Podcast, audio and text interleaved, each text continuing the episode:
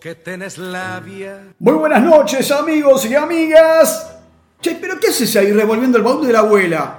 ¿Cuántas veces te dije que no tenés que meter la mano? Pero para, viejo, estaba buscando algo raro, algo extraño por ahí. Ya te dije que nada casual. Hasta cuando pasan las cosas, por algo pasan, ¿viste? Ahora, en Tropezón de Radio, no te hagas historias. Porque las historias te las contamos acá. Contame una historia. Mentime al oído. Muy buenas noches para todos y todas. Sean bienvenidos y bienvenidas a este primer podcast radial, columna que hemos dado en llamar No te hagas historias, porque las historias te las contamos acá.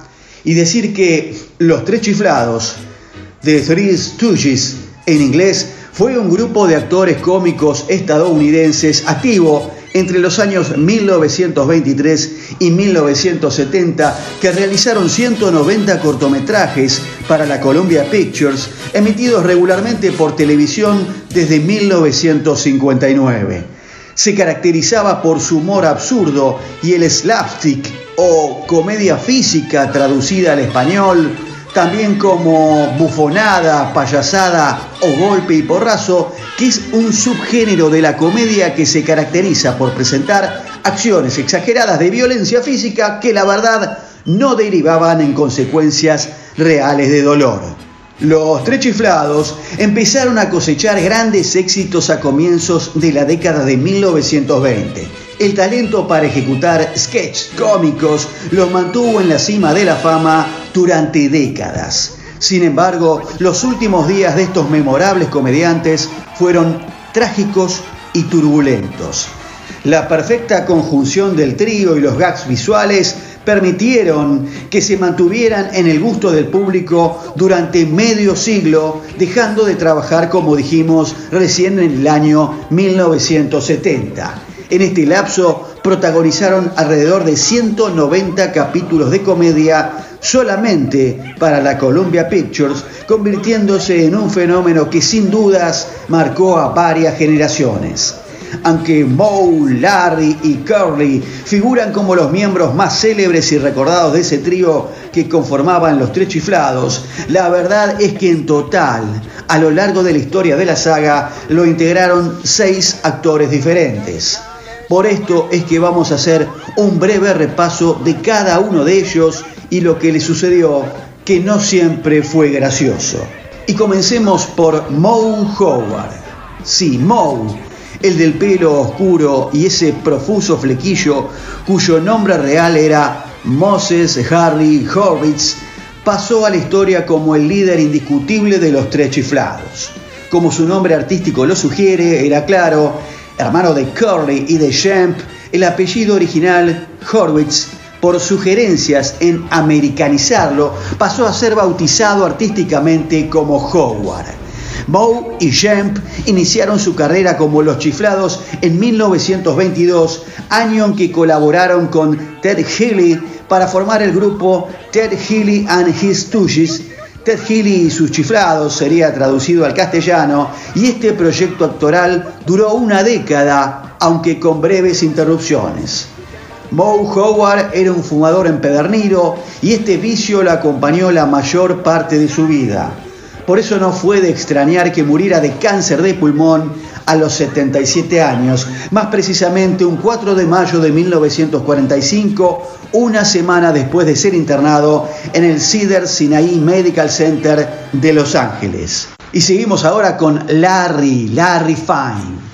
Además de comediante, Larry, el semicalvo de melena enrulada, también era violinista se unió a los Tres Chiflados en 1925 y junto a Moe, con quien entabló una gran amistad, fueron los únicos que se mantuvieron en el trío desde que aparecieron en la pantalla grande. Tras realizar una presentación donde hacía una danza rusa al ritmo de violín, Ted Healy lo fichó e invitó a formar parte de Ted Healy and His Stooges. y su exitosa carrera terminó abruptamente un 9 de enero de 1970, época en que los tres chiflados preparaban una nueva serie titulada Cook's Tour. También como Curly sufrió un derrame cerebral que le paralizó la mitad del cuerpo por lo que no pudo seguir trabajando. Tras este trágico episodio, Larry decidió mudarse a Woodland Hills, una comunidad de retiro para actores donde vivió los últimos cinco años de su vida. El 24 de enero de 1975, Larry Fine fallecía a los 72 años de edad a consecuencia de algunos otros derrames que sufrió en los meses previos. Vamos ahora con Shemp Howard. Shemp formó parte del trío original de Los Tres Chiflados.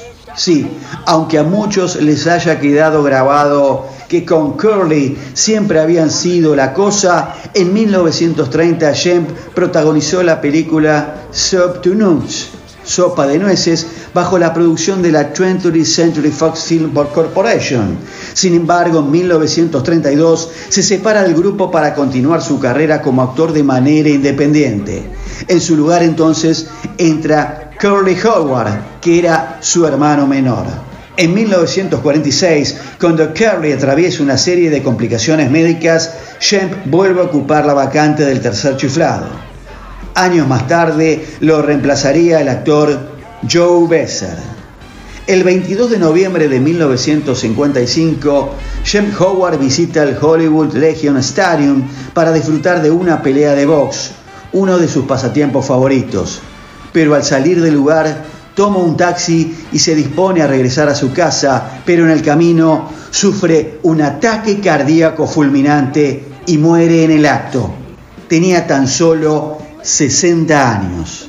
Curly Howard. Curly, como señalamos anteriormente, ese gordito pelado tan querible, ocupa el lugar de su hermano Shemp en el año 1932, cuando éste optó por abrirse para comenzar a actuar solo. Muchos críticos y seguidores de los Tres Chiflados coinciden en que Curly figuró como el más gracioso y popular del trío, algo que lo volvió extremadamente famoso en aquella época. Jeremy Lester Horwitz, tal era su nombre real, se apodaba Babe, y Babe tenía 31 años, luciendo un largo cabello castaño y rizado y un enorme bigote.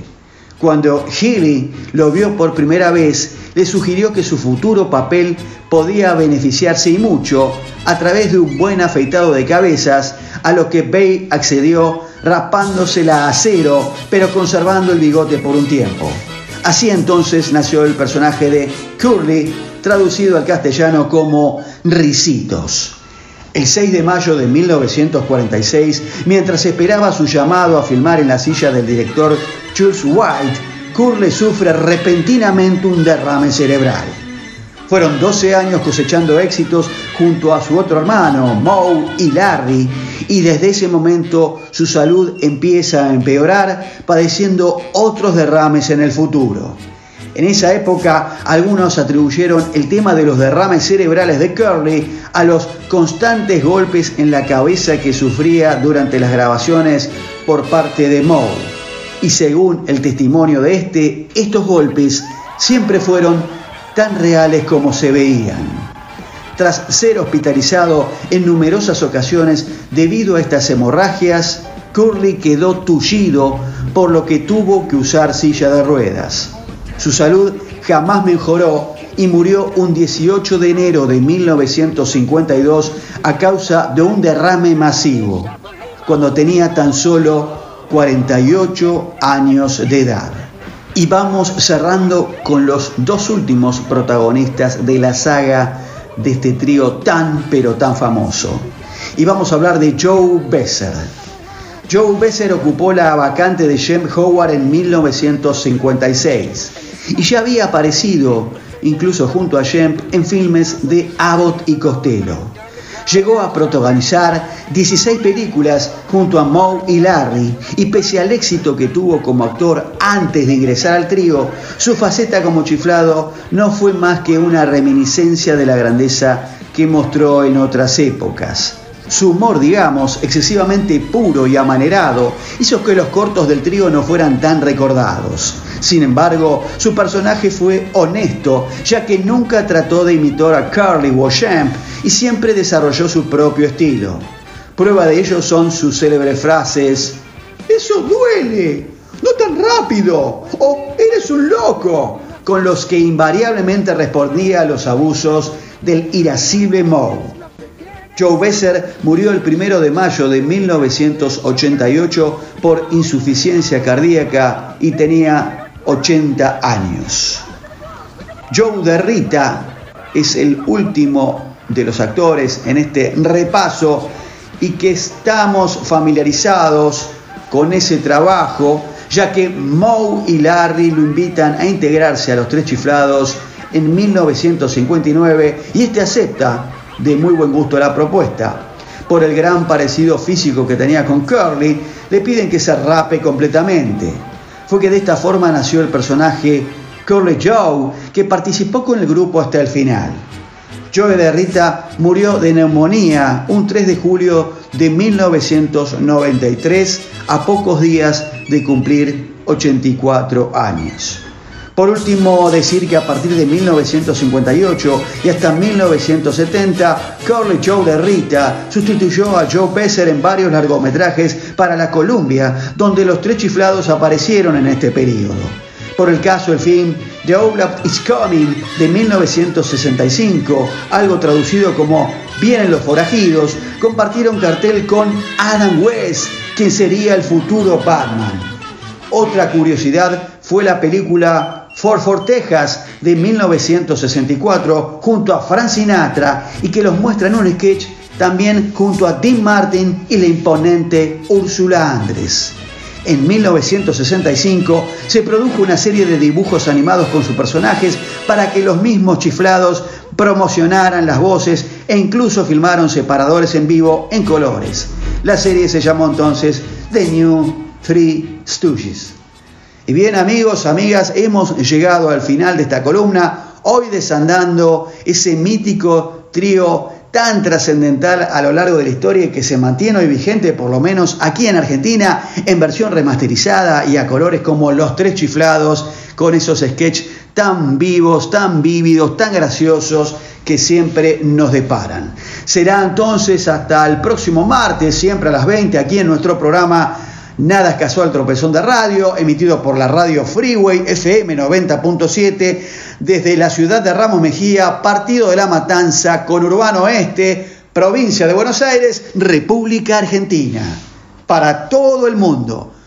Muchas gracias y hasta entonces. Buenas noches.